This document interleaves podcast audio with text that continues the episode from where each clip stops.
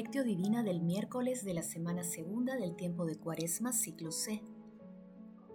El que quiera ser grande entre ustedes, que sea su servidor, y el que quiera ser primero entre ustedes, que sea su esclavo.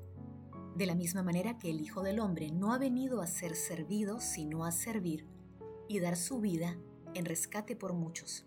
Oración inicial. Santo Espíritu de Dios, amor del Padre y del Hijo Ilumínanos con tus dones para que podamos comprender los tesoros de la sabiduría que Jesús nos quiere revelar en este día. Otórganos la gracia para meditar los misterios de la palabra y revélanos sus más íntimos secretos. Madre Santísima intercede ante la Santísima Trinidad por nuestra petición. Ave María Purísima, sin pecado concebida. Paso 1. Lectura. Lectura del Santo Evangelio según San Mateo capítulo 20 versículos del 17 al 28. En aquel tiempo, mientras iba subiendo Jesús a Jerusalén, llevó consigo a los doce y les dijo por el camino, miren, estamos subiendo a Jerusalén, y el Hijo del Hombre va a ser entregado a los sumos sacerdotes y a los escribas, y lo condenarán a muerte, y lo entregarán a los paganos, para que se burlen de él lo azoten y lo crucifiquen, y al tercer día resucitará. Entonces, la madre de los hijos de Zebedeo se acercó a Jesús junto con sus hijos y se postró ante él para hacerle una petición. Él le preguntó, ¿qué deseas? Ella contestó, ordena que estos dos hijos míos se sienten en tu reino, uno a tu derecha y el otro a tu izquierda. Pero Jesús respondió, no saben lo que piden. ¿Pueden beber el cáliz que yo he de beber? Contestaron, podemos. Él les dijo, mi cáliz lo beberán, pero el puesto a mi derecha o a mi izquierda no me toca a mí concederlo, es para quienes lo tiene reservado mi Padre. Los otros diez, que lo habían oído, se indignaron contra los dos hermanos, pero Jesús reuniéndolos les dijo, Ustedes saben que los jefes de las naciones las dominan como señores absolutos y los grandes las oprimen. No ha de ser así entre ustedes. El que quiera ser grande entre ustedes, que sea su servidor, y el que quiera ser primero entre ustedes, que sea su esclavo.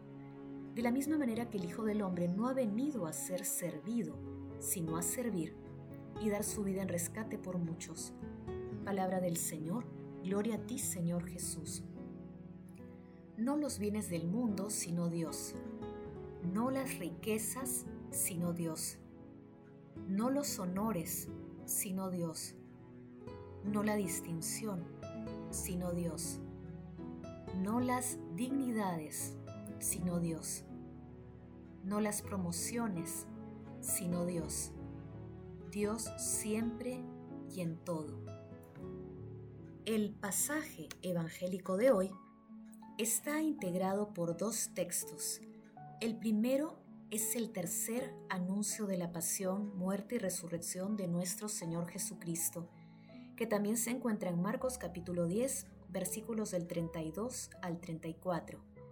El segundo texto es la enseñanza que Jesús dio contra la ambición humana, que se ubica también en Marcos capítulo 10, versículos del 35 al 45. Estos episodios ocurrieron en medio de los doce. La madre de Santiago y Juan enciende la polémica sobre quienes deben ocupar los puestos de honor al lado de Jesús en el reino de los cielos. El tema se extiende hasta sobre quién debe ser el primero en lo que al poder se refiere. Aquí se muestra cómo el lenguaje de la cruz no era comprendido por los discípulos, pese a que Jesús realizaba el tercer anuncio de su pasión, muerte y resurrección, no comprenden que el servicio de Jesús a la humanidad va encaminado a la salvación. Por eso, sin tener plena conciencia, quienes prometen beber el cáliz que beberá nuestro Señor Jesucristo, lo abandonarán a la hora de la pasión. Hoy Jesús nos pregunta también, ¿pueden beber el cáliz que yo he de beber? Como el apóstol Pablo, nosotros deberíamos responder, todo lo sufro por amor de los elegidos de Dios, para que por medio de Jesucristo también ellos alcancen la salvación y la gloria eterna. Paso 2. Meditación. Queridos hermanos, ¿cuál es el mensaje que Jesús nos transmite a través de su palabra? Muchas veces nosotros también somos hijos de Zebedeo. Nos comportamos como Santiago y Juan y buscamos puestos de honor, el prestigio, la estimación y admiración de las personas antes que servir al Señor con humildad. Este texto cuestiona las fibras más íntimas de nuestro corazón, ya que Jesús manifiesta que quien quiera ser el primero debe ser el servidor de todos, porque el poder nace del servicio. En este sentido respondamos lo siguiente. ¿Nuestras acciones están motivadas por la búsqueda del éxito y de honores y privilegios humanos? ¿O nuestra vida tiene un sentido cristiano? ¿Cómo reaccionamos ante las personas que con cualidades menores o similares a las nuestras desempeñan cargos más importantes? ¿Soportamos con serenidad el rechazo, la indiferencia e incomprensión de muchas personas en nuestra vida y oramos por ellas? Que las respuestas a estas interrogantes nos ayuden a servir a Dios con humildad, sin esperar nada a cambio, tratando con delicadeza a los que sufren, especialmente a los enfermos. Jesús, María y José nos aman. Paso 3. Oración. Padre Eterno, Señor, guarda tu familia instruida en las buenas obras y confortada en sus necesidades temporales condúcela hacia los bienes eternos. Padre de amor, en tu bondad, concédenos humildad y fortaleza, y recompensa a tus siervos humildes, que muestran tu gloria a un mundo cada vez más incrédulo. Amado Jesús, purifica nuestro corazón y nuestros deseos, y con el poder de tu Santo Espíritu, danos la luz para vencer toda tentación de honores humanos y te sirvamos con humildad comprendiendo que el verdadero poder del amor está en servir a los demás. Amado Jesús, tú que dijiste, vengan a mí los que están cansados y agobiados, que yo los aliviaré, sé el bálsamo que sane las heridas de nuestra soberbia y otórganos la fortaleza para enfrentar sin desánimos el rechazo y la incomprensión de tantas personas.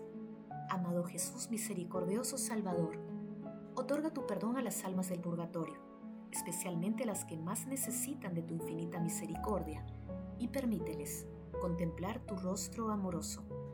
Madre Santísima, Madre de la Divina Gracia, intercede ante la Santísima Trinidad por nuestras peticiones.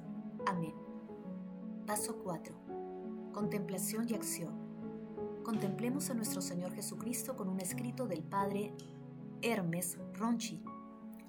También nosotros somos hijos de Zebedeo somos también como Juan y Santiago que piden ser los primeros, que piden a quien tiene poder que les haga surgir de la prisión del anonimato, ser alguien. Todos somos hijos de Zebedeo en busca de puestos de prestigio y todos esperamos ser estimados, admirados, aplaudidos, más que ser justos y bondadosos. Preferimos ser hombres de primeros puestos antes que hombres de las bienaventuranzas.